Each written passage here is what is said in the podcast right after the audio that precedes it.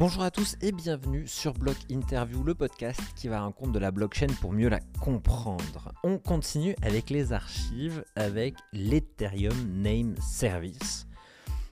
J'ai eu la chance d'interviewer Makoto Inoue, qui est l'un des grands développeurs de ENS.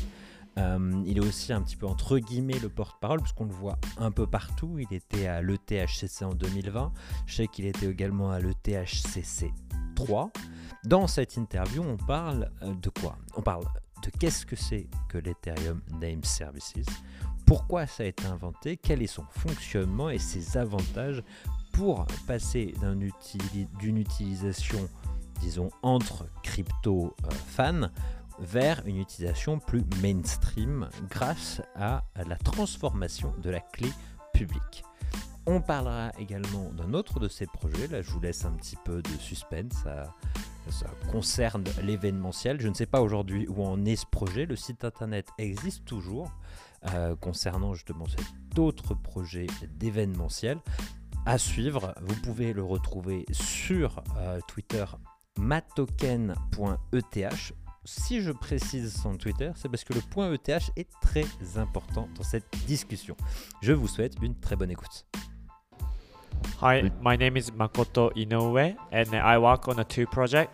First project is ENS, Ethereum Name Service, and second project is Kickback. All right, hello, and thank you very much uh, for joining me on my podcast. Um, before we dig into a decentralized domain, decentralized name, um, I want to ask you a simple question. When and how did you meet blockchain universe?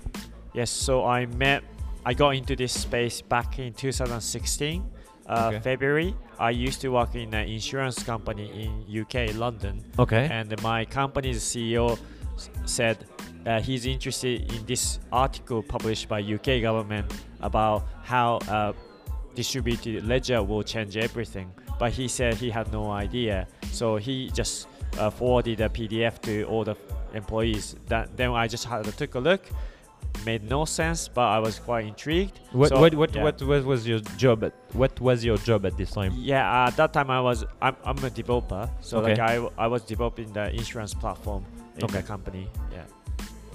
And so you received the PDF yeah, so I read it and it didn't really make sense, but I realized that there's a lot of meetups related to you know conference meetup related to like you're talking about blockchain this and uh, this distributed ledger. So I started going to these events, and uh, it still didn't make much sense. But one, uh, so initially they were talking about different uh, blockchain platform, and I was reading different uh, technologies, and when I got into Ethereum uh, Ethereum said you can write something called smart contract, which is a program.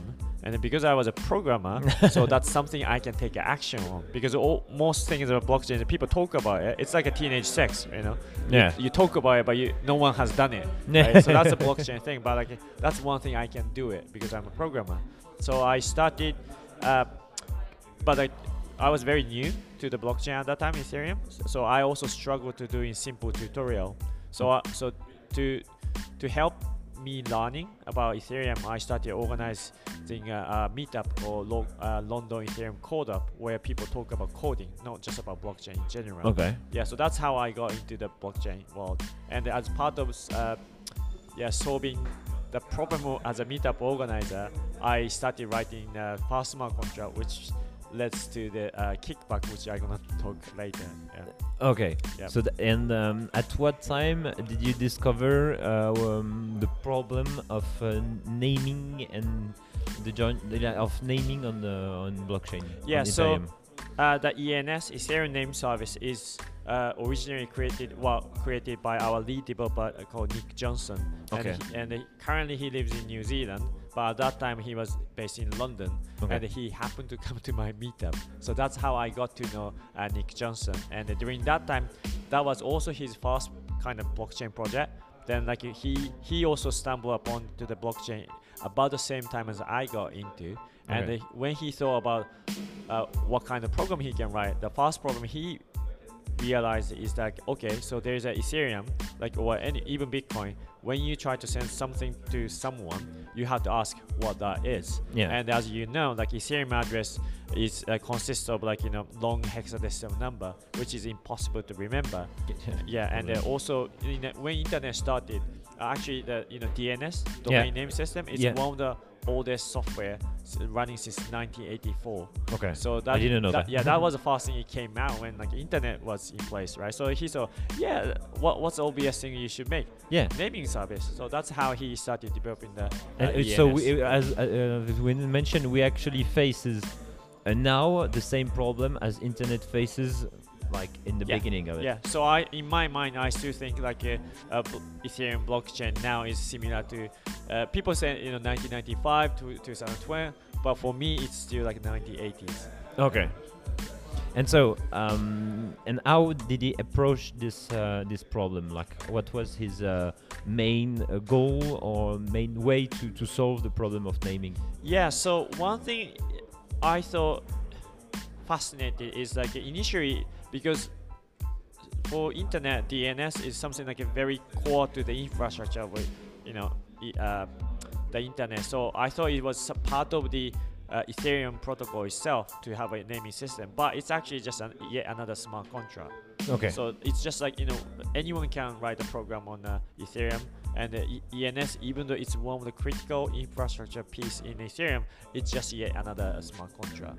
Okay. Yeah, so that that that's the architecture, and uh, initially what I heard from Nick is that Nick tried to mimic the structure of the uh, DNS. DNS is very hierarchical model, which Mhm. starts from you know dot .com, and then you go to the you know block interview, and you might have subdomain. Yeah. So usually in case of uh, normal internet, it's it's high. It has a hierarchy. But if you re-architect uh, what you can write a naming service in a decentralized system, you don't have to do the hierarchical system. You can just have a one key value store. Uh, uh, you know, like a dictionary, like you know, where your key is your name and it re- returns the Ethereum address. It's very simple dictionary program. Okay. If you put that into the Ethereum space, it's automatically you know distributed to every To node. everybody. So, you So don't everybody- really yeah. to, yeah, you don't really have to have the that kind of hierarchy Yeah. the different programs sitting together. So it's So because it's automatically uh, put everywhere.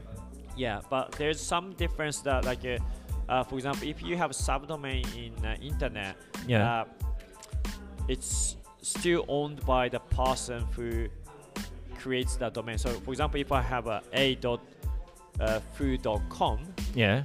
uh, foo person control a altogether, right? And Yeah. so if you have a dot b dot c dot d dot foo dot com, Yeah. that foo dot com governs all the subdomain beforehand. But okay, in our that's case, important to to. yeah, uh, but to in our case, it's like a, it only subdomain, sorry, parent domain only controls one below. So if you go a dot foo dot com, Yeah. you have full control over a domain. So you can create as many subdomain all by yourself, which Yeah. doesn't exist in the internet world. So we have some kind of decentralized ownership on the domain name. Okay. If you own that name, anything below that domain is in your under your control.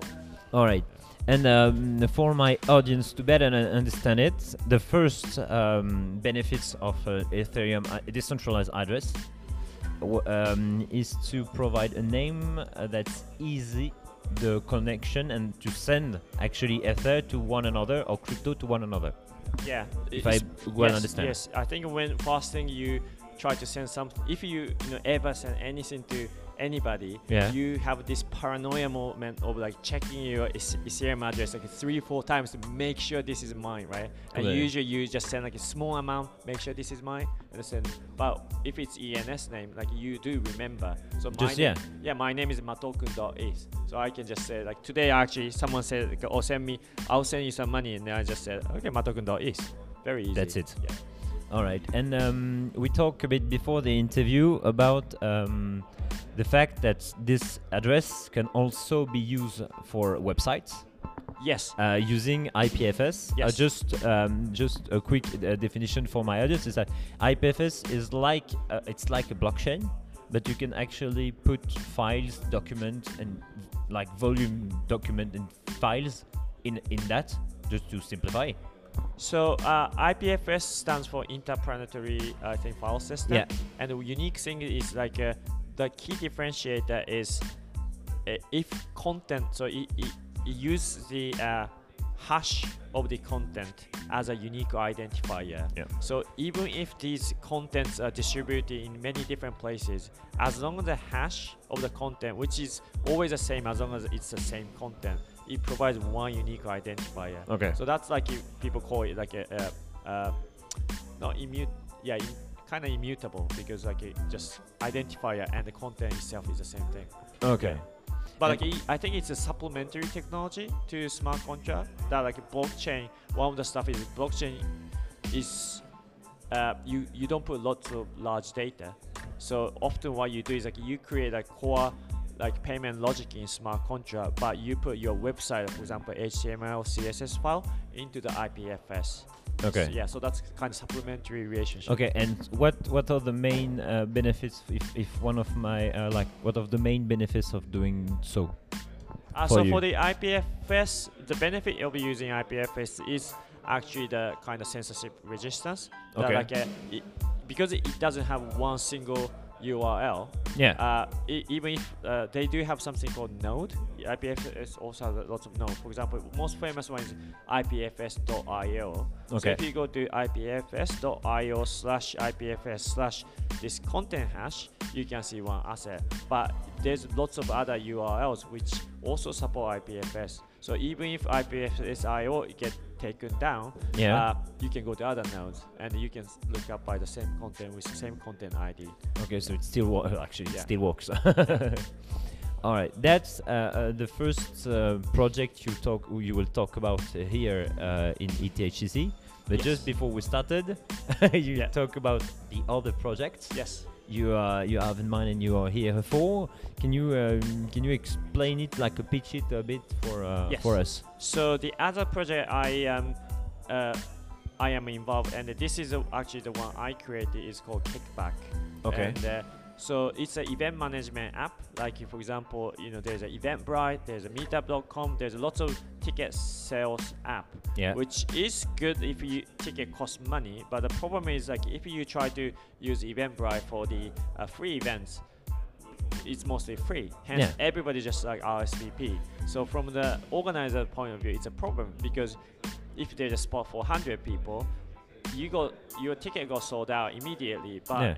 Like no one comes. you know that's a common theme, especially you know there's lots of side events in this ECC count. So what I did is I I put a very very simple basic kind of incentive which everybody understand that everybody put the uh, bit of deposit we call it commitment uh, crypto people might call it like stake and Okay. if you say there's an event tonight uh, you have to pay like five dollars worth of cryptocurrency called uh, you can do it ETH or you can do DAI or any uh, tokens and if you don't come you lose so in that aspect it sounds like a deposit Yeah. but the twist we add especially for smart contract is that I for the money who of the pot the people didn't come will be distributed among the people who came. So like if half the people didn't turn up, you are, uh, the people who turn up actually get the double the money.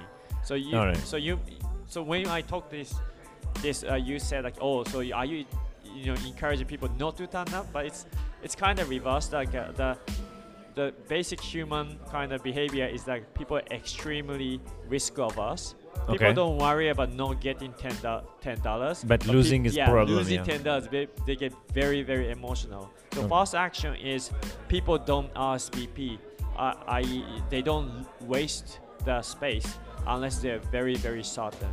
That's one aspect. Hence, like these side events using kickback, you, uh, even if you find out uh, a couple few days beforehand, there's still space because they are, you know, the committee people are less. Okay. And then once you RSVP, if it's like some minor, like, you know, if it, there's a coronavirus, of course you don't go. But like if it's something like, oh, it's raining and uh, it's And I- well, like I don't go on yeah, because yeah, I- I think about some, like, yeah, yes, in that case, it, it kind of incentivize people to come because they don't want to do stuff.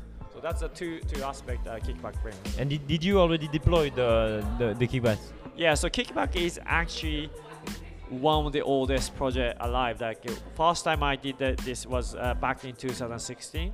Okay. So there is a, a Ethereum conference happening in Shanghai, and uh, a night before the Shanghai uh, the DevCon started, we had a, a dinner with uh, uh, ten different people who uh, pretty much everybody I've never met, from like people from India, Sweden, Argentina. So we had an event, and surprisingly, 100% people uh, turned up. So that was a beautiful moment. That's and uh, cool. yeah, since then, like I've been iterating. All right, and um, just to explain a bit how to to use it, because I know a lot of people Uh-huh. that do uh, event here in Paris. Yeah. And um, so, how can they use the, your uh, your services? The Uh, services. So it's, it looks like from the outlook, it just looks like a normal website. Okay. Yeah, so if you're an event organizer, uh, you just create events, and uh, one unique, and you put like event detail. Only unique points is like you put like uh, what currency you put you choose as a deposit for how much. So Okay. these these are only two new attributes which doesn't exi- exist in any other like meet in a meetup app. But apart from that, it's kind of similar. And To an event organizer. yeah. All yeah. right. And for the participants, I think if I don't know if uh, you know you have used any DApp, decentralized application. Yeah. Most of them require so-called wallet, Yeah. which need to in, in understand.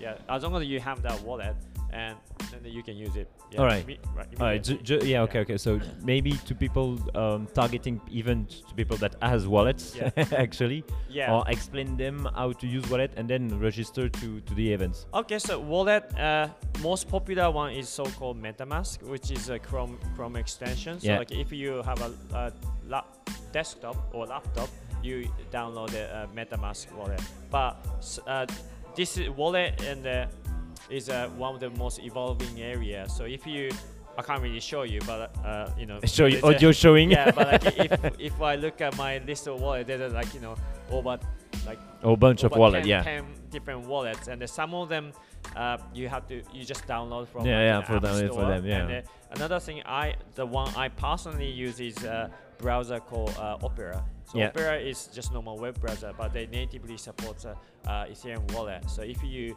download Opera, the wallet comes with comes with it and it's, yes. it's easier for people to you know use you use the app Yeah. to uh, to Yeah. organize event yeah.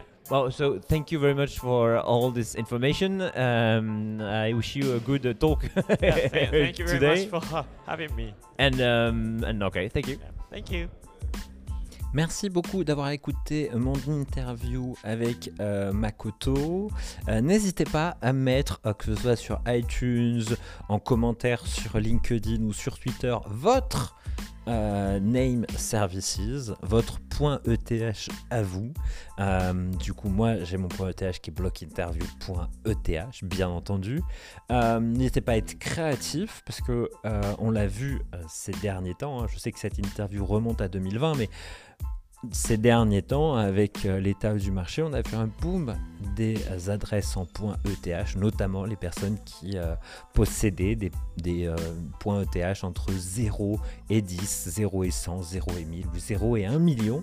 Une vraie petite, entre guillemets, bulle financière autour de ces noms. Mais si on reprend l'idée de l'usage, ce qui est très intéressant, c'est que au lieu de donner une clé euh, publique où il faut vérifier chaque petite lettre, euh, eh bien là, vous donnez euh, comme un nom, comme une adresse mail, euh, votre nom sur la blockchain. Je vous donne rendez-vous à très bientôt pour une autre archive. Bien entendu, je vous dirai quand ces archives seront finies et quand je ferai cette fameuse annonce qui change ce podcast et ma vie professionnelle depuis quelques semaines. Je n'en dis pas plus, je vous donne rendez-vous au prochain épisode. Ciao